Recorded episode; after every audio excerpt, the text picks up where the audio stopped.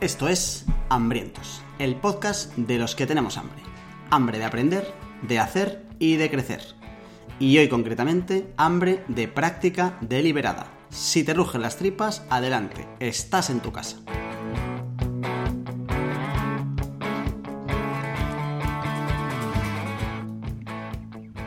Te está hablando Jorge García, hambriento número uno, y ahora por supuesto, te va a saludar el hambriento número 2, el flipado de la vida número 2, Charlie. ¿Qué pasa, Charlie? ¿Cómo estás? Pues muy bien, Jorge, tío. ¿Tú qué? ¿Qué tal? ¿Cómo estás? Muy bien, contentísimo de la acogida que ha tenido nuestro primer programa, La Felicidad. Ha gustado bastante. Eh, todo buenos comentarios en redes sociales, en los audios de WhatsApp. Parece que ha gustado, así que nos hemos animado a un programa número 2 ya llevamos el doble de capítulos que la semana pasada.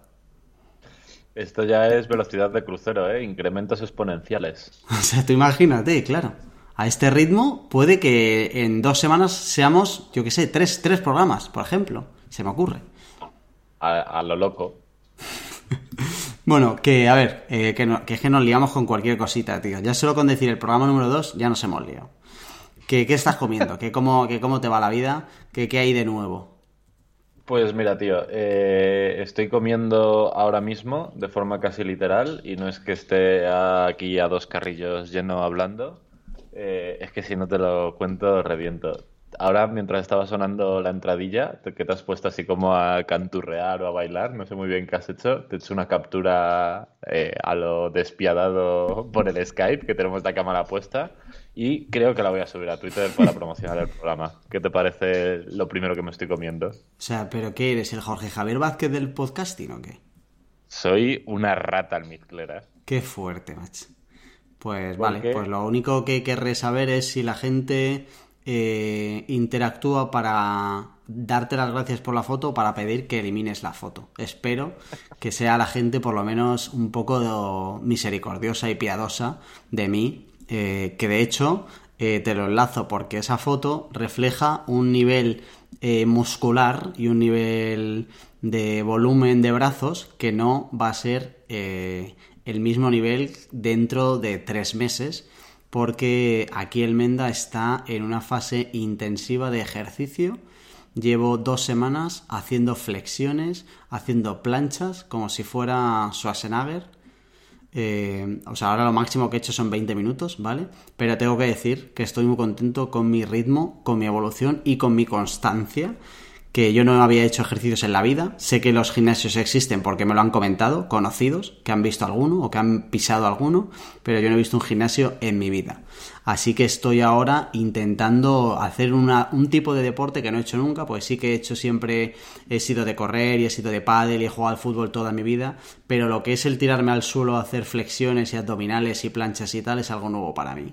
Así que creo que voy por buen camino ya veremos lo que me dura. A mí me gustaría que me durara por lo menos hasta los mazapanes, porque yo creo que ya es el tiempo suficiente como para ver si eh, me cambia un poco el cuerpecito, ¿no? Que entiendes un poco lo que le motiva a los matracas de gimnasio que vais ahí todos los días, luego para presumir con las camisetitas de tirantes. Tío, ten cuidado que eh, estoy teniendo un déjà vu, ¿eh? Así empezó Aznar. Llegó a la cumbre de su carrera de su carrera laboral se puso aquí a las flexiones y se mudó a una playa y mira qué six pack se sacó. No me importaría. O sea, ahora mismo Aznar, para que la gente se haga a la idea, los que no me conocen, Aznar tiene bastante mejor cuerpo que yo. Pero bueno, de todas maneras, una estaca tiene mejor cuerpo que yo ahora mismo. O sea, una viga un poco así resistente tiene mejor cuerpo. Pero oye, que paso a paso. Me he puesto ahí el objetivo de ponerme, no super cachas. O sea, no quiero ponerme cachas ni me voy a meter cosas raras. Solo quiero primero eh, demostrarme que puedo tener el hábito de hacer ejercicio de este rollo, que me, me, cuesta muchísimo más que irme a jugar al pádel, por ejemplo. Y si luego ya de paso pues se me queda así un cuerpecito como para subir una foto, pues oye, de, paso está muy bien. Y luego de comer de verdad, eh, estoy leyéndome Jugarse la piel de Nassim Nicolás Taleb, que es una referencia para mí que ya ha salido en 2 de 2 en este podcast y seguramente saldrá más que tiene muy buena pinta, muy buena pinta. ¿Y, ¿y tú qué? ¿Qué pasa contigo? Eso te iba a decir, porque yo. Eh, Hay algo que tienes que enseñar a la gente, Charlie. Efectivamente, y eh, eh, no es la foto que te he hecho a traición antes, que ya hemos hablado de ella, es la lista de libros que me estoy preparando las lecturas para este año y tengo una buena noticia y una mala noticia. ¿Por cuál quieres que empiece? Por la mala, por supuesto. Vale, pues la mala noticia es que he tenido mucho curro y no he cerrado de forma definitiva la lista. Pero... Aquí, si, si, si, supiera cómo meter efectos, metería un... pero, tío, pero, pero tú te crees que puedes hacer un podcast que se llama Hambrientos, que tenga una sección que es Action Weeks, y, y, y, que sea esto solo de flipaos para flipaos, y que lo único que tengas que hacer en dos semanas es una puta lista de 12 libros, y vengas aquí de, de, esta facha a contarnos que si has tenido mucho curro, ¿tú te crees que los hambrientos decimos, es que he tenido mucho curro? Qué pena, macho, que no está rápido para hacerte otra foto mientras hacías esa vocecita, porque habría complementado bien a la anterior, pero no, no, no, no, no, no, no. Yo estoy cumpliendo porque, aunque no he cerrado la lista, la buena noticia es que he empezado a leerme eh, uno de los que estaba seguro que iba a estar en la lista y que ya tenía por aquí en casa, que es Pensar rápido, pensar despacio de Daniel Kahneman. Así que, si bien es cierto que la lista no está cerrada, yo he empezado ya como buen hambriento con mis lecturas anuales, además por un puto clásico. Estoy un poco dudoso eh, sobre este libro, he dudado bastante si meterlo o no en la lista, porque lo mismo he leído a gente decir, es la hostia, te cambia un montón el paradigma este libro, como he leído a gente decir, es infumable, son, ¿cuántas son? 600 y pico páginas eh, no hay Dios que se lo meta entre pecho y espalda. Así que no sé qué expectativas hacerme, tío. Algún día tenemos que hacer un programa de, del tema de la lectura y de qué leer y cómo decir lo que lees y tal, porque además alguna vez ya hemos hablado tú y yo de, leer rápido, de leer resúmenes y el valor de los resúmenes y tal, eso da para otro programa. Pero hoy eh, vamos a lo que nos toca, que es práctica deliberada. Em, hemos recibido bastantes mensajitos de audio, de WhatsApp y tal, que está genial. En el 611 13 58 88 nos puedes mandar tu audio. Te dejamos el teléfono en notas del programa, por supuesto, en la plataforma donde nos escuches o en hambrientos.es. Y queremos de todos hoy compartir un par de, mensajes que nos han mandado dos personas. Para que tomes nota también, os pedíamos en el, en el programa número 0 que nos mandarais eh, un libro, una persona y una frase y nos han llegado un par de ellos. Voy a empezar yo por el de Juan, que nos manda recomendación de libro Tus zonas erróneas de Wayne Dyer. Eh, como persona nos recomendada a, a Víctor Frankl.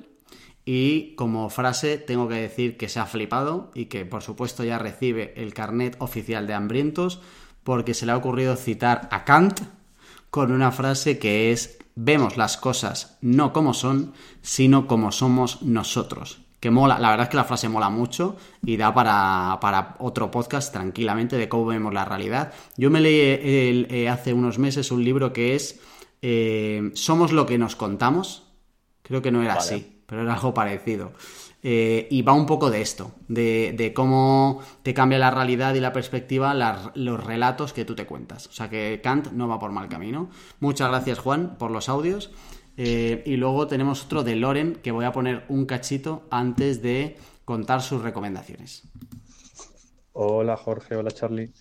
Bueno, yo me llamo Loren, eh, Charlie ya me conoces, hemos sido compañeros en, en nuestra etapa en Suma CRM y, bueno, allí ya tuvimos tiempo de compartir nuestras flipadas un poquillo, ¿verdad? Y nada, he escuchado vuestro podcast, los dos primeros capítulos y la verdad que me ha flipado y, nada, simplemente os lo quería decir que pues que muchas gracias y, enhorabuena y que estoy deseando eh, escuchar los siguientes, la verdad. De todo lo que nos ha mandado Loren, hemos puesto solo los halagos y los piropos. Eh, pero eh, Charlie también nos ha dejado referencias muy guapas y que queremos compartir porque creo que merece la pena para que la gente tome nota. Total, así que lo primero, gracias a ti, Loren. Ah, fuiste además nuestro primer oyente premium, el primero que nos mandó un audio, así que eh, Loren siempre en nuestros corazones.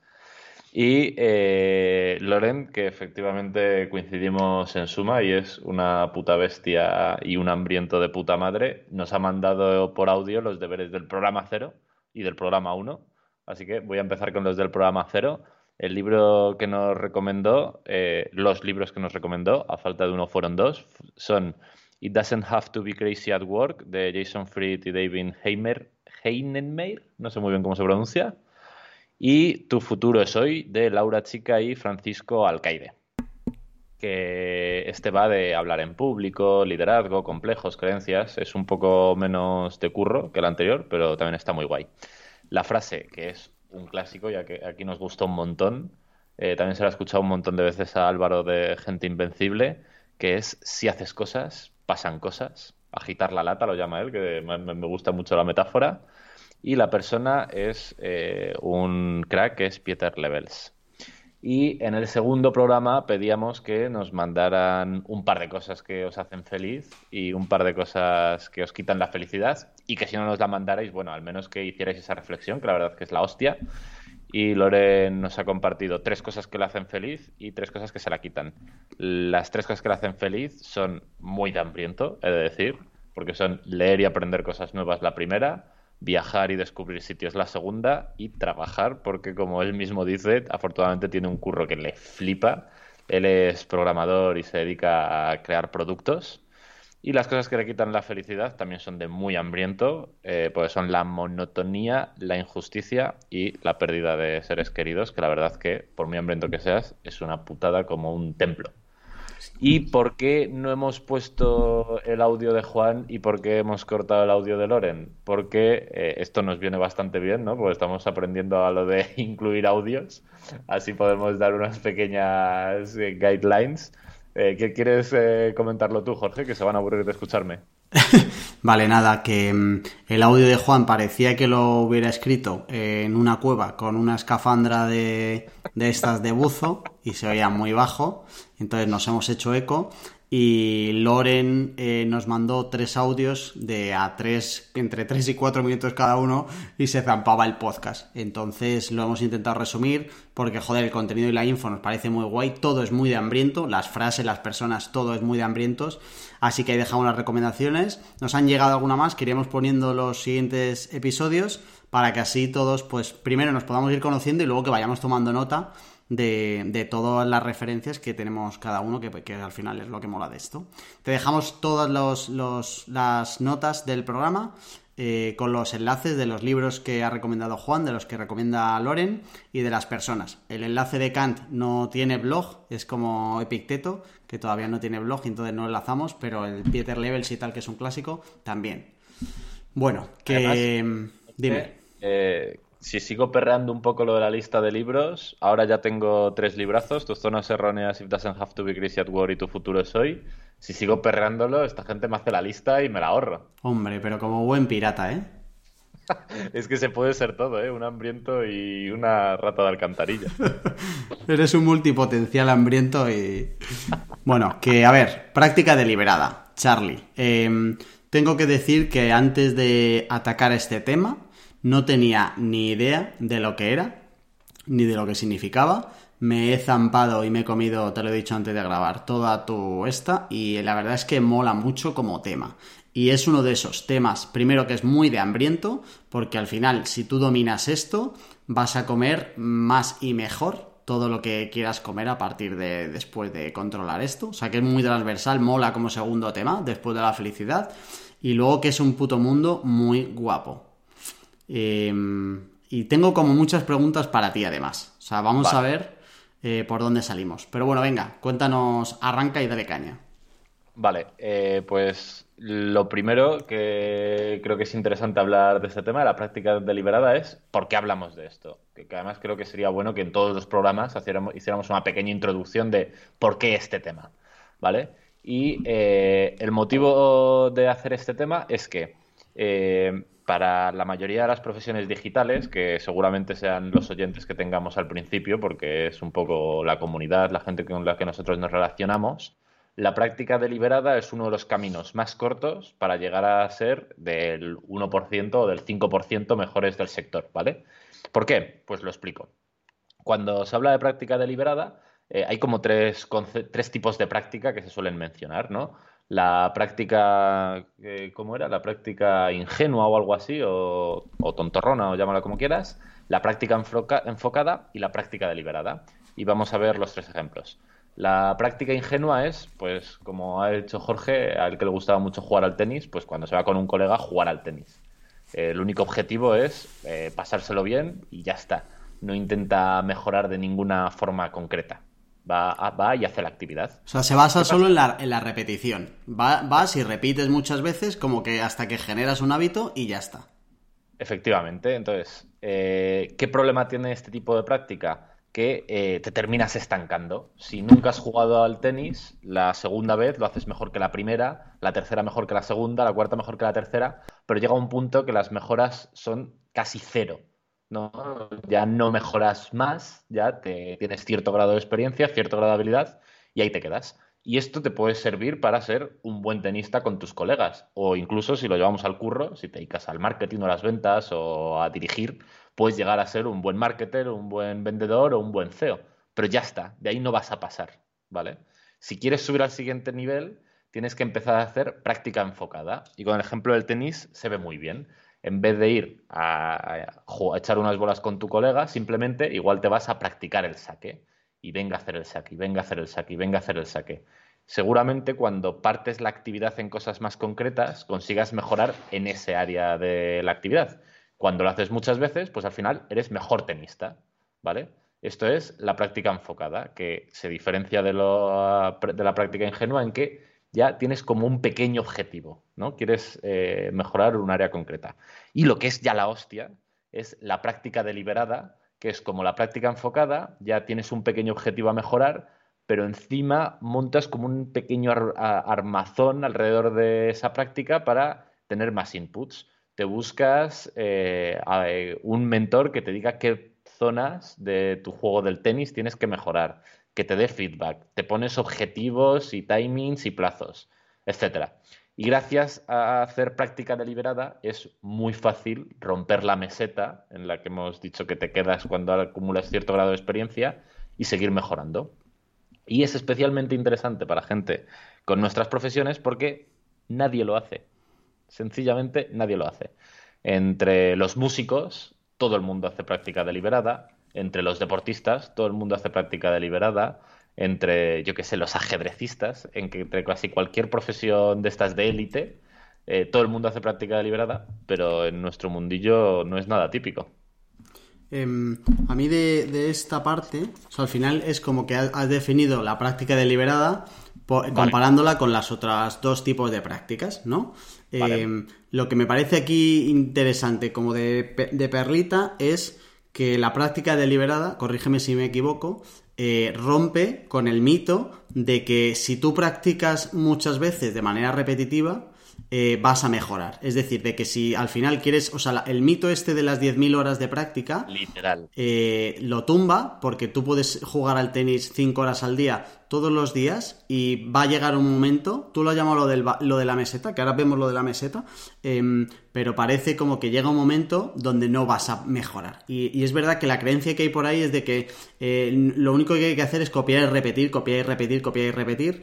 La práctica deliberada lo que hace es romper esto y decir, oye, no se trata de copiar y de repetir, sino de marcarte unos objetivos, de elegir un mentor o un coach que te, que te ayude a corregir que es otra de las cosas, que es el tema del, feedback, de recibir feedback, etcétera. ¿No? ¿Algo así? Total. Además, tío, perdona que te interrumpo. Hay un ejemplo que lo vi claramente. Manu, que es un colega mío, y mira, también ha trabajado con Loren, así que todo queda en familia. Eh, hace un tiempo se enganchó bastante a jugar al ajedrez online. Y no sé si lo sabes, pero en el ajedrez hay como un sistema de elo. Según lo bueno que eres, te dan como una especie de nota y cuando vas a jugar te emparejan con gente que tenga más o menos tu mismo elo, para que las partidas no sean un coñazo, ni por fáciles ni por abusivas, ¿vale? Y eh, me acuerdo perfectamente que cuando empezó a jugar, eh, los primeros dos o tres meses mejoró mucho su elo y llegó un punto que me dijo, tío, es que es imposible que siga mejorando mi elo si no me pongo a estudiar ajedrez, si no me pongo a ver jugadas, a ver tal. En ese, eh, en esa actividad que te dan una nota, vio claramente en plan, ok, he llegado a mi meseta. Si, si quiero mejorar, necesito empezar a hacer práctica deliberada o no puedo pasar de aquí. Em, aquí ah, yo creo que habría que dejar claro que no se trata de que vayas a conseguir las cosas más fáciles con la práctica deliberada, es decir, de que te vayas a ahorrar curro, simplemente lo que hace es eh, tener un curro más productivo, eh, como más organizado, lo que tú comentabas antes, como de crearte, lo has llamado caparazón, creo que eso, pero que es como crearte un sistema que te incluya objetivos, que te incluya feedback y que te incluya mentores, entre otras cosas, que ahora vemos lo de cómo ponerla en práctica, ¿no? Literal, de hecho es casi al contrario, es más difícil eh, la práctica deliberada que la práctica secas. Lo que pasa es que es mucho más fructífera. Si es un campo en el que te da un poco igual mejorar, pues tú solo quieres echar más pelotas jugando al tenis con tus colegas, pues no te rompas la cabeza, tío. Sigue echando bolas con tus colegas y ya está.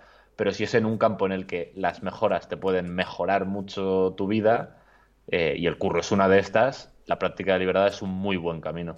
Eh, vale, has abierto un buen melón. Que en, lo que la documentación esta que, tienes tú eh, hablaban de eh, cuál es la diferencia entre aficionados y, profesionales. Es decir, entre alguien que, o sea, entiendo que los profesionales son los que practican más, práctica deliberada, etcétera.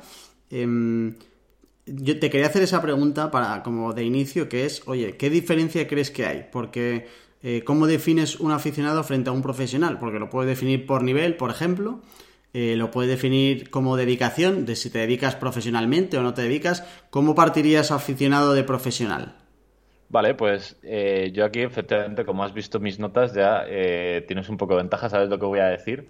A mí las definiciones entre amateur y profesional o aficionado y profesional me gustan mucho la de Farman Street, que es un blog que dejamos en las notas porque es la hostia. O sea, eh, yo lo he descubierto eh, hace esta semana y me ha parecido, o sea, de verdad no hay nada mejor que, que podamos poner en este podcast que, es, que ese puto blog. Es muy fuerte, tío, y tiene algunos artículos que te vuelan la puta cabeza. Qué flipa. Está muy guapo, pues mi opinión de las diferencias entre amateurs y profesionales está muy influenciada por Farman Street y James Clear, eh, que es otro hambriento de puta madre.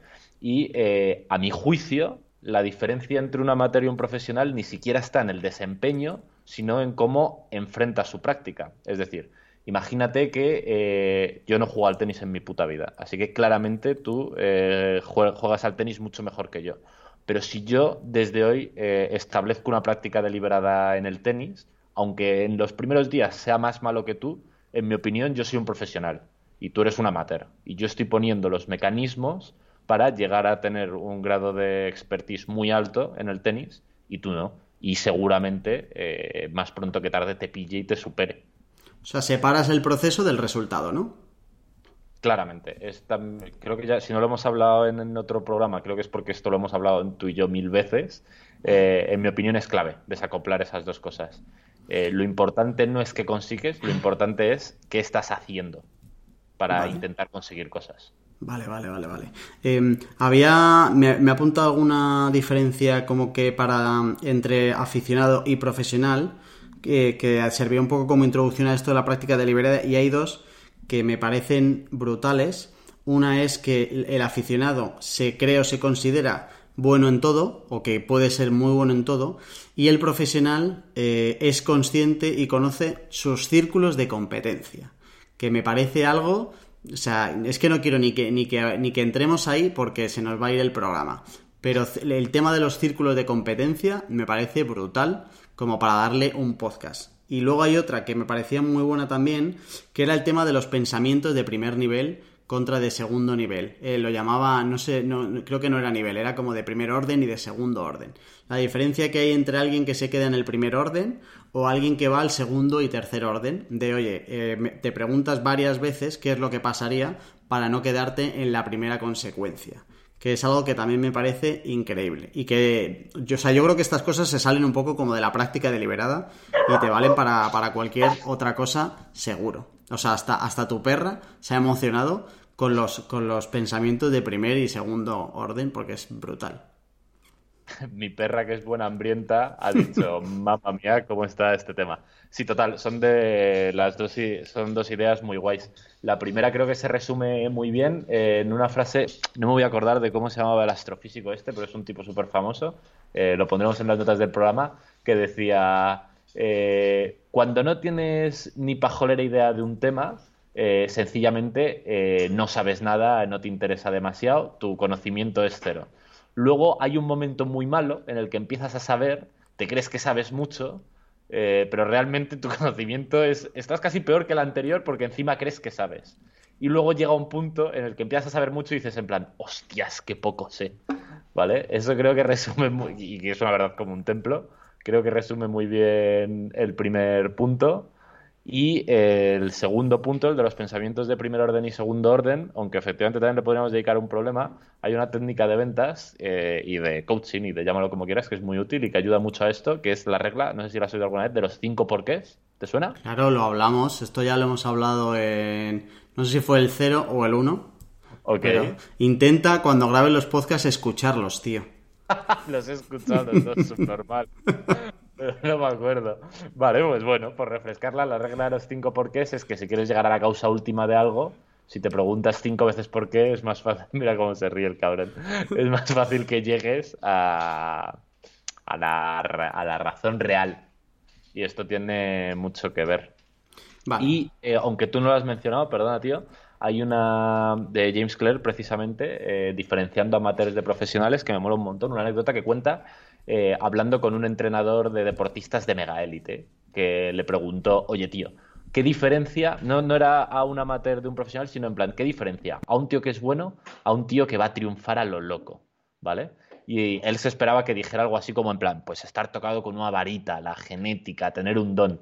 Y el tío le dijo que eso era importante, pero que él cuando sabía que estaba ante una superestrella era cuando encontraba a alguien que tenía la capacidad de enamorarse del aburrimiento. Y esto es brutal, ¿vale? Porque si tú quieres llevar a cabo la práctica deliberada, tío, vas a tener que hacer trabajo de mierda muchas veces hasta que seas un puto profesional de ese trabajo. Si te pones a mandar emails en frío, yo mando muchos emails en frío, te juro que no es divertido. Es muy laborioso pero eh, si quieres hacerlo de puta madre, igual tienes que mandar 5.000 o 10.000, no sé, una barbaridad. Y tienes que aprender a enamorarte de ese proceso repetitivo, que no es sexy, pero que eh, si lo enfocas con práctica deliberada puedes llegar a escalarlo. Que esto al final a mí me hace pensar, primero no es sexy, pero es imprescindible. Eh, si vas a tener que pasar por ello, lo que te hace la práctica deliberada es, es potenciar eh, ese aburrimiento que te vas a tener que tragar. O sea, el proceso duro te va a llevar a algún camino que tenga sentido. Pero cuando te vas a la no práctica deliberada y eres un amateur, que vamos a decir claramente que esa gente es inferior a los de la práctica deliberada, eh, lo que haces es tragar, el proceso sigue siendo duro, pero además no te está llevando a sitios nuevos y no te permite la evolución, ¿no? No te permite crecer.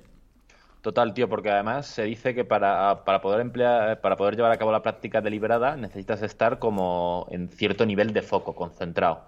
Y eh, según la teoría de la motivación y del foco, si una actividad es muy, muy fácil para ti, eh, muy aburrida, pierdes la motivación y el foco, y si es tan difícil que es inalcanzable, tres cuartas de lo mismo. Necesitas que se mueva en, el umbra, en un umbral retador sin ser imposible. Y esto tiene mucho que ver con lo que tú has dicho. Si simplemente mandas, pues yo qué sé, emails en frío me gusta, pues es una tarea repetitiva con la que estoy familiarizado. Si simplemente los mandas por mandar, se te va a hacer muy aburrido, tío. Muy, muy, muy aburrido. Pero si intentas ir mejorando cada vez más con práctica deliberada, es más fácil que, aunque sea una tarea repetitiva, se te haga un poco más amena. Em, y, además, yo, yo creo que esto de práctica deliberada lo hemos empezado a enfocar eh, contrastando con otro tipo de prácticas, pero también se podría contrastar con la teoría. Es decir, em, la diferencia que pueda haber en, uno de los recursos que os dejamos en las notas del programa, hablan de eh, el aprender contra el practicar. Que el aprender se basa en crear conocimiento y cómo el crear conocimiento no es garantía de, de una evolución ni mucho menos contra la práctica que pone el foco en crear habilidad.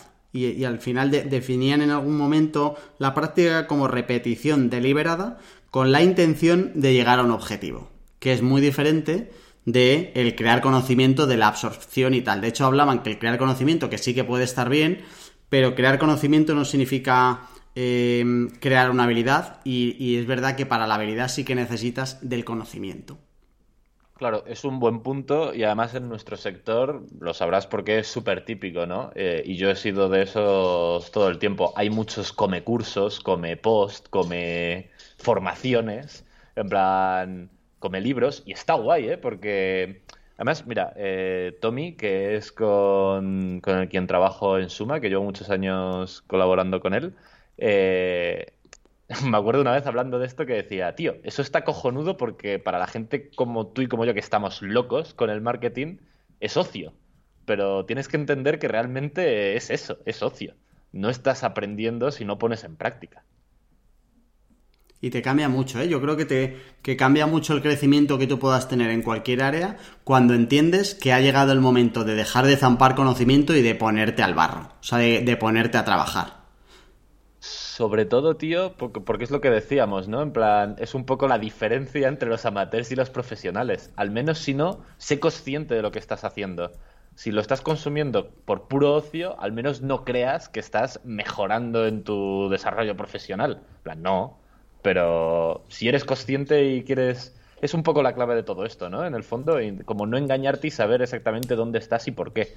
No necesitas ser el mejor tenista, pero no te engañes pensando que estás convirtiéndote en el mejor tenista por ir a echar unas bolas con tus colegas. Claro. Esto es lo mismo. Claro. No te, no te, engañes pensando que estás creciendo por zamparte 12 vídeos seguidos que te están explicando cómo jugar al tenis, como si así estuvieras mejorando tu tenis, porque no estás mejorando una mierda. Lo que estás mejorando es la calidad del vídeo de YouTube si tienes buen ADSL, pero ya está. O sea, es verdad que eh, es importante y hay mucho en los procesos de aprendizaje y tal de parálisis por esto. O sea, de parálisis. Y creo, y, ahora, y nos metemos ya si quieres en cómo ponerla en práctica, que la gracia de, la, de esto de la práctica deliberada es que tiene un sistema. Es decir, que al final cuando te quieres poner, eh, quieres salir del conocimiento para pasar al siguiente paso, tienes más o menos eh, herramientas o un semicamino de lo que tienes que hacer para empezar a mejorar en cualquier práctica.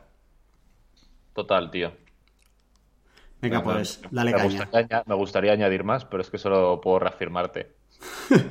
me alegra, me alegra, tío. Me alegra que entiendas que he practicado deliberadamente para llegar a donde estoy, que se lo limpo de... del, del, podcast y la radiofonía.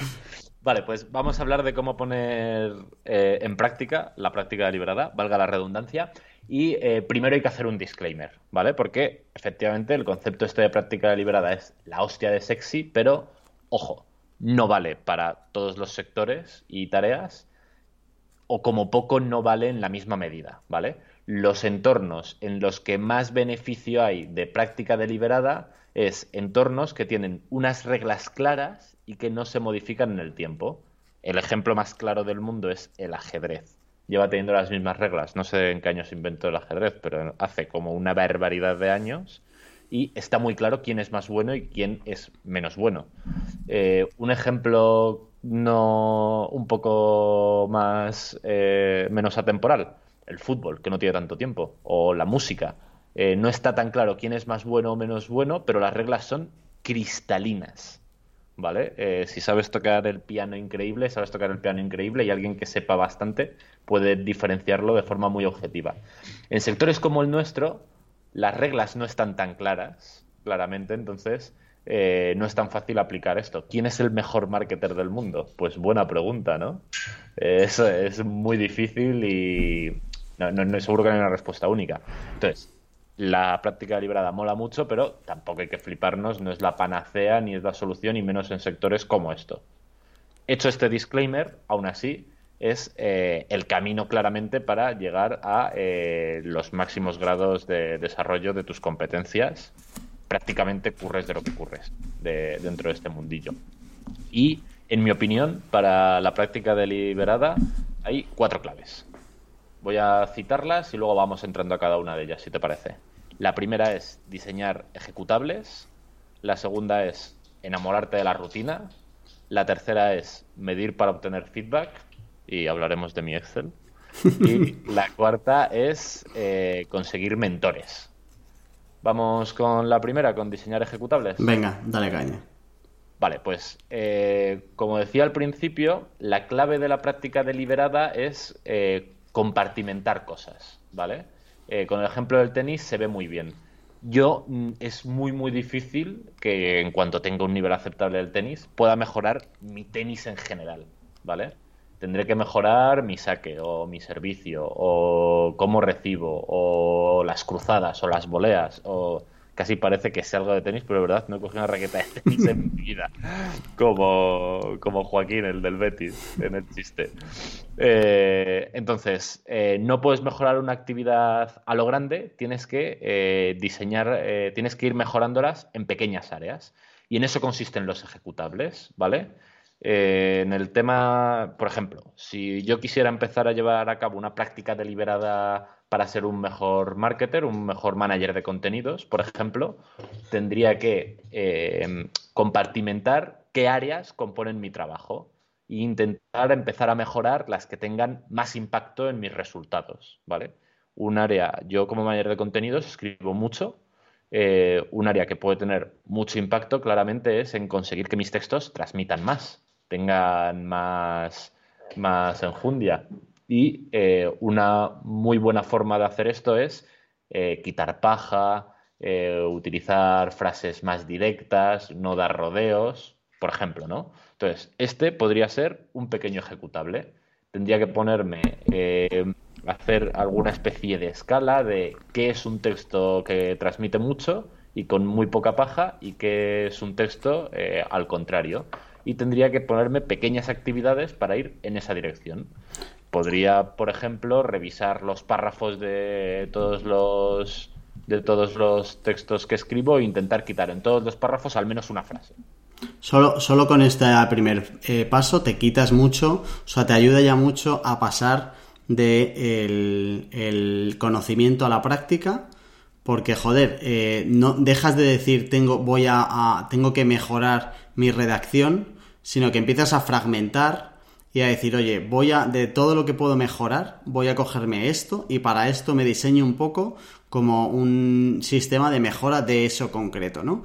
En, en alguno de los sitios he leído el caso de un golfista que, que, que, dicen que es como que el inventor de esto casi sin saberlo y tal, de cómo iba mejorando cada uno de los golpes de manera individual.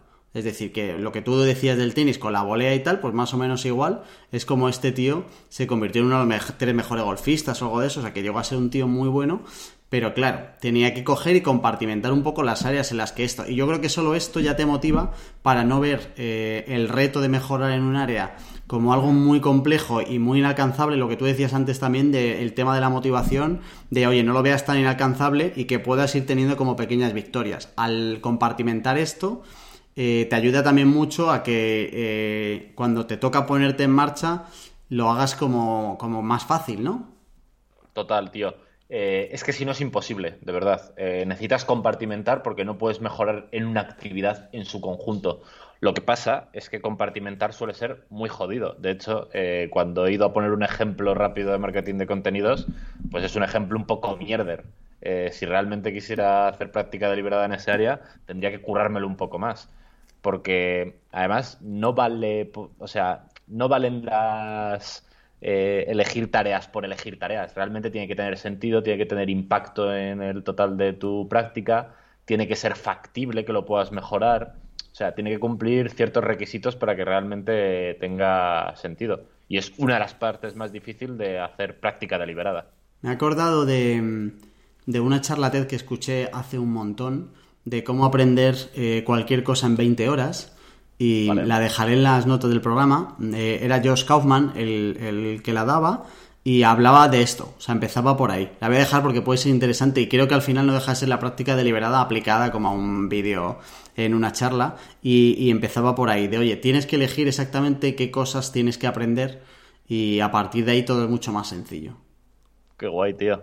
Pues a mí también hay un ejemplo que, me gusta mucho, que es una puta locura, ¿vale? De un tipo que se llamaba, bueno, se llama porque no tiene que ser ni siquiera muy mayor, Trent Deersmith, creo, que con 23 años, en 1993, entró a trabajar en un banco en Abbotsford, que está en Canadá, ¿vale? Entró como comercial del banco y eh, se puso un ejecutable muy tonto pero que le llevó a que en año y medio aportara a la firma 5 millones de dólares y estuviera ganando por entonces, con 24 años, 75 mil dólares anuales en 1993. Que verdad es una puta locura, ¿vale? Y el ejecutable fue tan sencillo como eh, poner dos frascos en su mesa, uno con 120 clips y el otro vacío, ¿vale?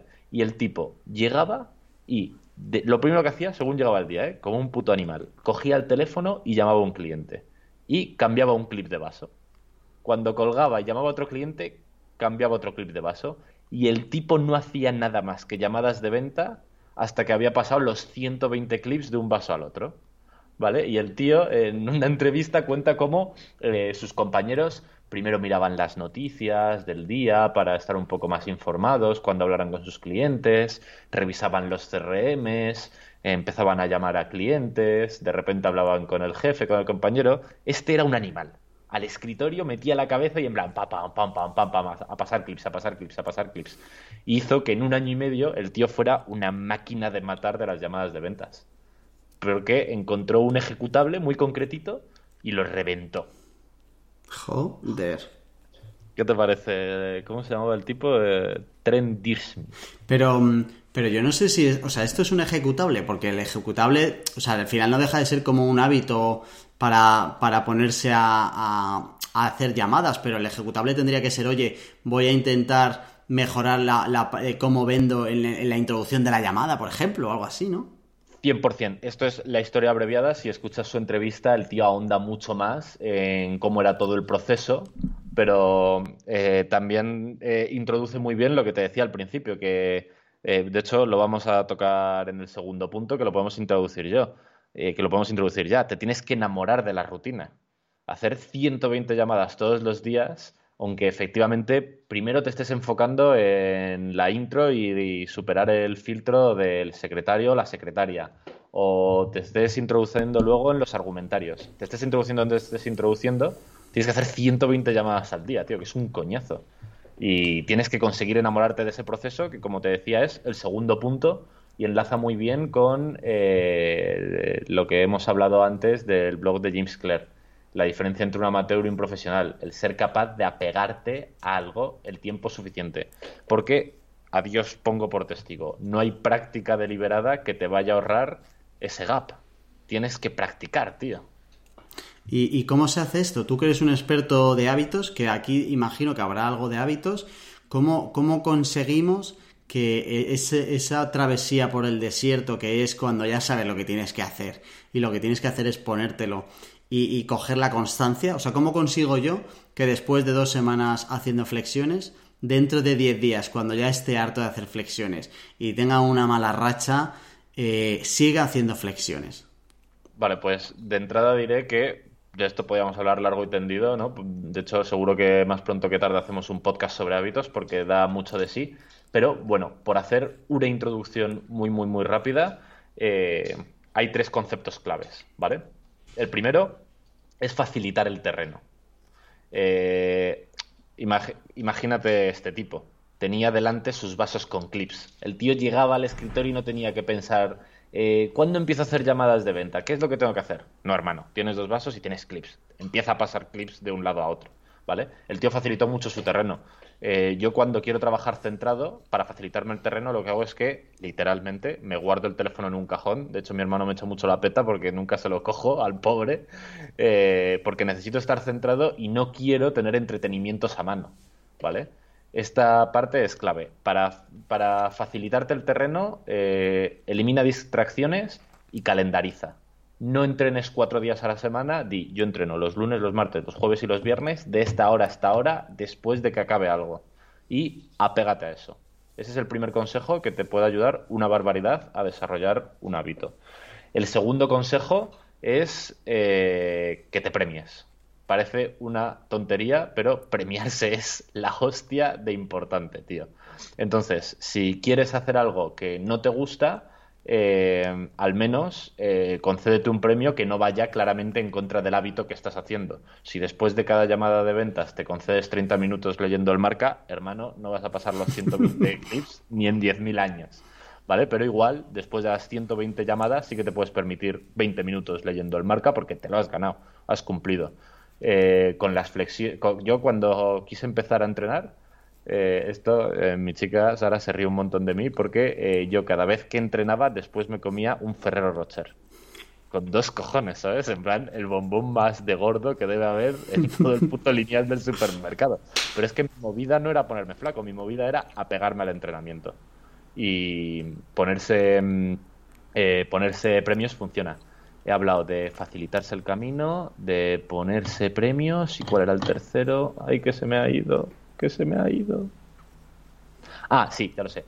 Eh, tener claridad de lo que vas a hacer, ¿vale? Eh, es muy fácil, eh, tú además lo sabrás, procrastinar cuando no tienes muy claro exactamente qué es lo que tienes que hacer, ¿vale? Entonces, para crear un hábito es muy importante que sepas exactamente en qué tiene que consistir tu práctica y te concedas a ti mismo unos mínimos insalvables, ¿vale? Para entrenar, para la gente que entra en el gimnasio hay uno que me gusta a mí, a mí mucho para evitar las excusas, que es tu mínimo insalvable es llegar al gimnasio y pasar la tarjeta. Luego si quieres te piras a tu puta casa, pero al gimnasio vas. No tengo tiempo, no pasa nada, ves al gimnasio, pasa la tarjeta y con las mismas te sales, ni toques una pesa. Yo te juro que me he puesto esa regla muchas veces y por supuesto no ha habido una sola vez que no haya, una vez que haya entrado al gimnasio, me haya ido sin hacer aunque sea 10 cochinas flexiones, ¿vale?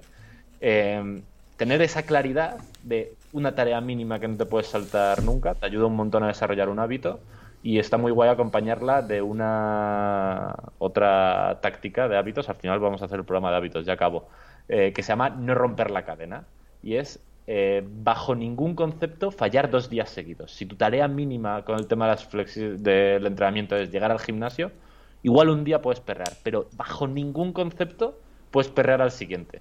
Si el siguiente cumple, si quieres puedes perrear al siguiente, pero nunca dos unidos. Y esto hace que si te planteas cuatro entrenamientos a la semana, que creo que son 216 los que te salen al año, mínimo, si te apegas a esa regla tan sencilla, mínimo vas a hacer 109 entrenamientos al año que son muchos más de los que hace cualquier persona promedio. Joder, y son muchos más de, de si la de si pierdes el hábito, joder, que igual es, verdad que eso a mí me ha pasado alguna vez, o sea que cuando empiezas en el momento en el que fallas un par de veces, buah, buah, se te pone delante una pared que dices, esto ni práctica deliberada ni, ni, ni nada. Literal, así que yo creo que esas son las, intentando ser rápido, seguro que me he comido cinco minutos de programa aquí yo rajando, pero diría que son las tres o cuatro claves más fáciles para apegarte a un hábito e intentar enamorarte de la rutina en la medida de lo posible. Vale, haremos un especial fijo de hábitos, varios, de crearlos y de eliminarlos, seguro.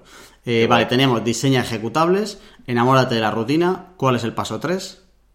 Mide para obtener feedback. Y esto es la hostia de importante, ¿vale? Porque yo que no tengo ni puta idea de tenis, si me pongo a practicar la volea, pues hombre, si supero la red, me imagino que lo estoy haciendo bien. Pero en cuanto sea una tarea un poco más compleja, eh, volvemos con los emails en frío. ¿Cómo sé si realmente estoy mejorando en esta tarea o estoy haciendo práctica ingenua y ni siquiera me estoy dando cuenta? Pues la única forma de saberlo es medir. Es que no hay otra. Y eh, es una de las cosas por las que a mí me mola tanto medir, tanto y lo voy llenando todo en un Excel. Si quiero ver si mejoro en algo, necesitas medir. Así que no sabría dar una recomendación general porque depende 100% de que estés aplicando la práctica deliberada. Pero, macho, si no mides, estás frito. Em, entiendo, Charlie, que cuando me diseño mis ejecutables ya puedo pensar cómo voy a medirlos. Claro, va todo de la mano, porque si no, no tiene ningún sentido. Sí, sí. Vale, paso 4. Este es en el fondo el más importante para la práctica deliberada, pero lo dejo al final porque es el más difícil para la mayoría de las personas y creo que es muy fácil obtener muchos beneficios de la práctica deliberada aunque no tengas este paso, ¿vale? Pero eh, los que saben muchísimo de esto dicen que es el requisito número uno, que es conseguir mentores.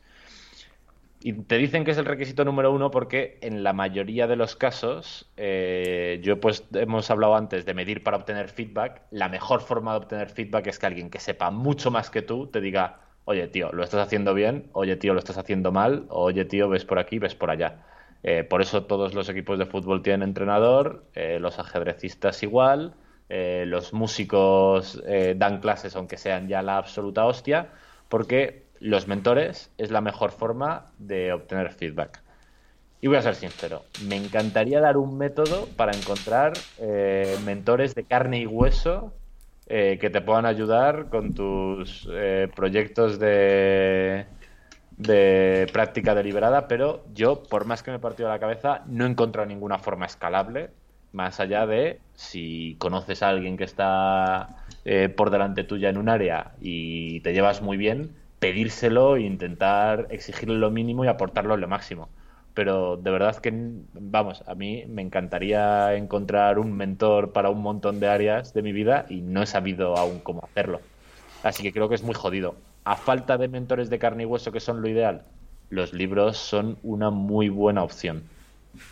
O sea, por lo menos sí que queda la idea de, oye, eh, siempre que puedas, por lo menos planteate el cómo puedes encontrar o acceder a gente que ya haya pasado por donde estás tú, que sepa dónde estás tú eh, y que te pueda ayudar.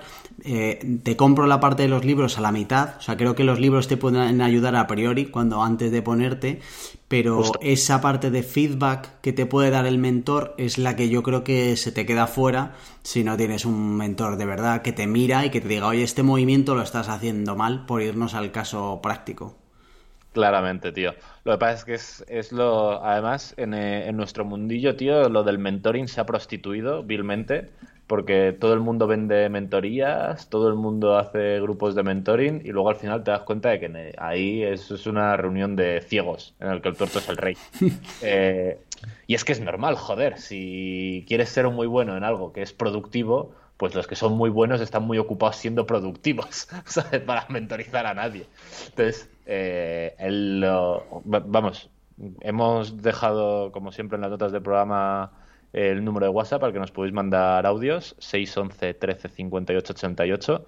Si alguien conoce algún, alguna forma de, joder, de encontrar mentores, de qué le puedes aportar a un mentor para que le salga cuentas mentorizarte, más allá de billetes, eh, que nos lo compartan, a mí por lo menos me hacen padre. Y te, digo una cosa, em, creo que si de verdad te interesa algo concreto, el mayor incentivo que le vas a dar a alguien que ya ha pasado por lo que tú y que tiene otras prioridades es el tema de los billetes. O sea, seguro que al final, no sé por qué nos cuesta tan poco comprarnos un curso y luego nos cuesta tanto pagar a una persona para que, te, para que te aporte mucho más de lo que te va a aportar el curso, por ejemplo. Literal, tío, porque además es como, yo qué sé, mi suegro macho va a clases de música porque le sale los huevos, quiere tocar el piano y le paga un tipo porque le mentorice en tocar el piano. Pues evidentemente... Eh, si quieres que alguien te mentorice en una práctica deliberada en el ámbito profesional, pues eso es más caro porque hay muy pocos perfiles que lo puedan hacer. Pero si desde luego tienes la suerte de tener los ahorros o poderte invertir en ofrecerle billetes a alguien así, es una inversión de puta madre. Ahora, tienes que elegir también bien el mentor, que como te digo, en nuestro sector hay mucha hay mucha tela que cortar ahí. Sí, sí, sí. Em, lo puede, puedes saber si es bueno o malo en función de lo que te esté costando conseguirlo. Eso seguro que te ayuda. Si hay uno que a los 10 minutos te dice, hombre, claro, por supuesto, cuando quieras. Ah". Mi, mi, número para lo de los bizums es. Em, tengo apuntado un par de, eh, lo, llamaba máximas así, o como de elementos que tienes que tener en cuenta que son transversales a todo el proceso. Uno es el de desatascar los niveles, que lo comentabas tú al principio, el tema de las mesetas, que es que en algún punto vas a atascarte. Es decir, va a haber en algún momento del proceso cuando estés creciendo eh, y evolucionando en lo que estás aprendiendo, en esa práctica, que eh, te vas a atascar. Y entonces hablan de encontrar alguna eh, solución creativa para avanzar. Es decir, de que si al final te estás atascando en un punto concreto, decir, joder, es que este movimiento no me sale, que encuentres alguna forma para seguir avanzando y poder salir de esa meseta. Que entiendo que esto es a lo que te referías antes, ¿no? Claro, eh, las, mesetas en general es como el nivel al que llegamos todas las personas cuando simplemente hacemos práctica ingenua, ¿vale? Pero es que aunque hagas práctica deliberada, puedes encontrar ciertas mesetas eh, que igual solo puedas desbloquear efectivamente con mentores o, buscando nuevos enfoques porque siguiendo por ahí te das contra un muro.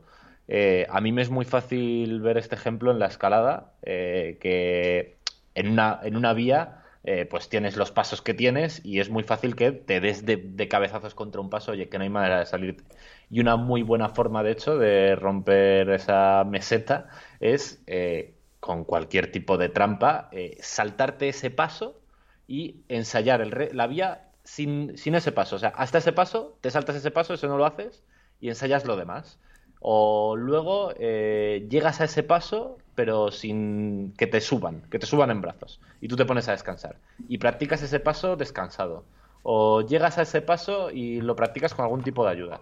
En la escalada es muy evidente, en otras áreas puede ser un poco más difícil, pero es muy fácil que llegues a una meseta, incluso aunque estés practicando práctica deliberada, busca nuevos enfoques, nuevos ángulos, nuevas formas de abordarlo, busca mentores y si nada de eso funciona, oye, déjalo estar y pasa al siguiente ejecutable y ya encontrarás la manera de abordarlo distinta.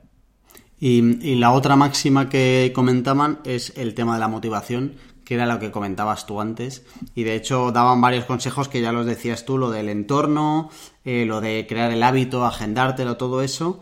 Eh, venía aquí lo de celebrar las victorias, todo eso. Te ayuda a mantener la motivación que la necesitas. Eh, la motivación da para otro programa solo además, ¿eh? Total, tío. Y además, eh, por solo hacer una pequeña introducción, que yo es algo contra lo que me he dado cabezazos toda la vida y a pesar de que voy a contar esto, me lo sigo, me lo sigo dando. Hay muchas veces que nos creemos que necesitamos motivación para hacer cosas, pero en realidad eh, hacemos cosas y eso nos motiva. ¿Sabes cómo te digo? En plan, hay muchos días que después de comer digo en plan, hermano, no me apetece nada ponerme a currar, de verdad. Me cortaría las dos manos para evitarlo. Pero si reúnes un poco de agallas, te sientas a currar, de repente a los 10 minutos dices en plan, chico, ni tan mal. igual hasta me lo estoy pasando bien. Entonces, eh, eso creo que también es algo que diferencia a un amateur de un profesional. El amateur hace lo que le apetece y el profesional hace lo que toca y muchas veces eso es suficiente para motivarse. Una de las historias que, una de, los, de las diferencias entre aficionados y profesionales que había por aquí es la diferencia que tienen en, en la visión a corto plazo contra el largo plazo.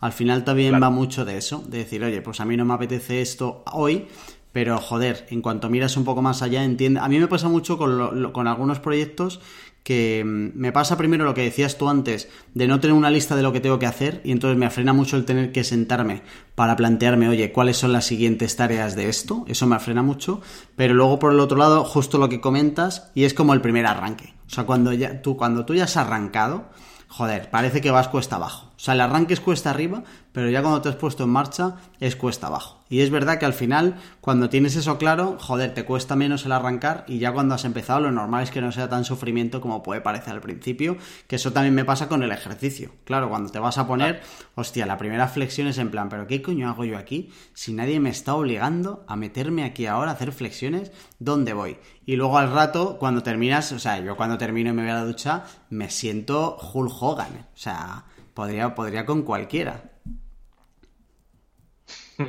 Total, tío. Eh, además, con eh, tú que entrenas en casa, eh, una jugarreta muy buena que puedes hacerte, pues no te puedes hacer la jugarreta del gimnasio. En plan, bueno, yo como mínimo voy al gimnasio, pero la que sí te puedes hacer, aunque tiene un poco menos de efecto, es mínimo me visto con la ropa del gimnasio y hago la primera flexión. Y luego, si quiero, me despeloto otra vez y me pongo el pijamita calentito, pero al menos hago esto.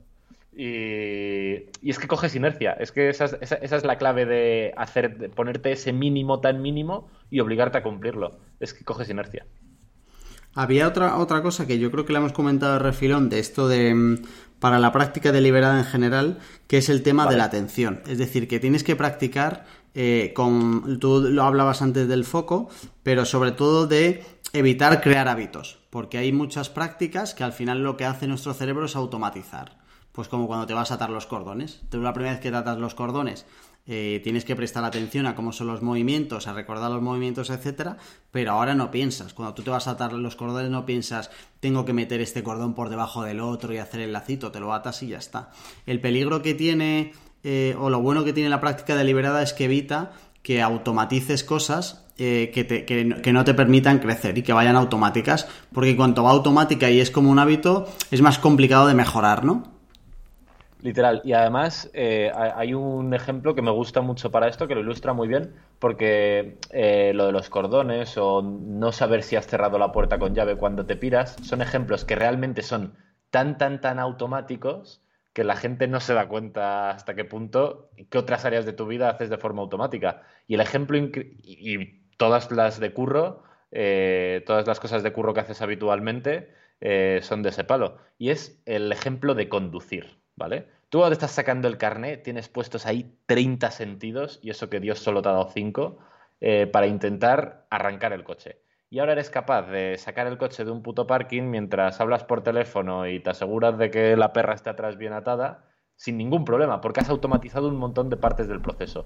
Ahora, ¿tú te crees que Fernando Alonso conduce en automático cuando va loco por Le Mans? Obviamente no, el tío tiene puesto eh, un foco increíble. Y es muy fácil, eh, cuando estás eh, haciendo una tarea repetitiva de tu curro que has hecho mil veces, entrar en ese pequeño piloto automático que realmente no eres consciente de lo que estás haciendo, pero eso es lo contrario a la práctica deliberada totalmente. Eso es, eso es el ejemplo de lo que comentábamos al principio y así, y así lo redondeamos como si estuviera preparado de repetición, repetición, repetición, pero no hay mejora. O sea, cuando en cuanto automatices cosas y ya creas hábitos casi involuntarios, como el de conducir, tú puedes estar ya conduciendo toda tu vida que no vas a conducir mejor. Al contrario, lo que vas a tener es esas manías para siempre, pero vas a estar repitiendo todo el rato un mismo hábito, no mejorando nada. Literal. El ejemplo de conducir creo que efectivamente ha venido al pelo. Bueno, nos ha quedado redondo para terminar como si estuviera ensayadísimo, ¿eh? Total, tío. Vamos con unos Action Weeks de puta Venga, dale caña. Yo, mm, la verdad es que durante el programa estaba pensando en qué Action Week me puedo poner y eh, igual no es la práctica deliberada más elaborada porque como hemos dicho habría que pensar muy bien los ejecutables y tal, pero creo que un Action Week interesante que me puedo poner y que siempre he querido afrontar es que eh, creo que leer por sí no vale para nada, eh, hay que tomar notas, ¿vale? Así que me voy a poner de práctica deliberada hasta el próximo podcast, eh, de lunes a viernes al menos, todos los días, leer un ratito. Vamos a concretarlo, que hemos en cacha del herrero cuchillo de palo. Leer al menos 15 minutos y escribir al menos una nota. ¿Qué te parece mi pequeño ejecutable así? Escucha, ¿eso qué es? ¿El práctica deliberada Kids? ¿Cómo que una nota? ¿Qué eh, es? ¿La versión infantil esto? Si, es, si leo 15 minutos, ¿cuántas notas quieres que tome? 15 minutos no, tío, un poquito más. Bueno, venga, vale, vale, vale, vale. No, soy tu madre, me parece bien. Te voy a dar un consejo. Yo hace tiempo que eh, para eso, em, en vez de marca páginas, siempre tengo como una cuartilla, un cuarto de folio metido como una tarjetita. Lo de hecho son cartulinas que aguantan más y tal, porque cuando leo fuera, ahora que me voy a la playa, eh, pues me llevo el libro y tal, y así como resiste más. Y hago otra cosa que, me ayuda mucho a asimilar el conocimiento y es... Eh, yo siempre el, el, libro, todo lo que quiero anotar, lo voy anotando, ¿vale? Entonces al final de cada libro pues tengo cuatro, cinco, seis cuartillas, las que sean. Y esas cuartillas las guardo, ¿vale? Y una vez al, al, cada seis meses, es decir, dos veces al año, me cojo todas las cuartillas y las paso a un blog de notas. De tal manera que lo que yo me leí hace como máximo seis meses, me lo vuelvo a releer y lo escribo de nuevo en, la, en una libreta. Entonces tengo todas las notas de ese libro, en vez de en cuartillas, ya pasado a una libreta. Y me ayuda mucho a recordarlo, porque si no, la realidad es que lees un montón, pero se te olvidan las cosas. Y no las tienes tan presentes como primero anotarlos, que lo que vas a hacer para mí es primer paso, pero prueba si quieres luego a cogerte cada seis meses, además como te vas a leer 12 libros, no va a ser tampoco una locura de pasar a limpio la Biblia. Y mola porque te ayuda como a sentar y a refrescar todo lo que te has leído hace solo seis meses. Tío, me mola mucho y tenemos que hablar otro programa de eh, temas como de estos, de gestión del conocimiento, toma de notas, resúmenes progresivos que yo creo que también hay chicha que contar. Vale, vale, vale, vale. Perfecto. Vale, yo me voy a hacer como Action Week también eh, práctica deliberada de ser empresario. No sé, luego tendré eso que compartimentarlo para ver en qué área me meto. Pero voy a hacer una práctica deliberada de ser empresario. A ver qué dibujo y qué sale. Vale, entonces vas a pegarle una buena pensada y en el próximo programa nos cuentas cómo has tu ejecutable y cómo te ha ido poniéndolo en práctica. Hecho.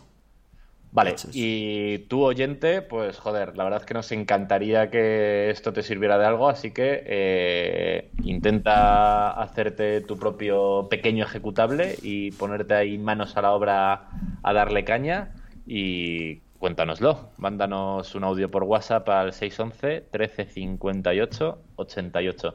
Yo ya me siento, macho, como los de los de la tele, estos que hacen anuncios malos. ya, ¿eh? ¿eh? Audios de 40 segundos máximo, por favor, muy resumiditos para poder ponerlos y, y así aprendemos todos. Muchas gracias, compañero Charlie. Un placer. Un placer, como siempre, Jorge, tío. Todas las notas de este programa en hambrientos.es. Si nos quieres decir algo, hola arroba hambrientos.es o en nuestro WhatsApp. Y nada más, nos vemos dentro de dos semanas. Chao. Chao.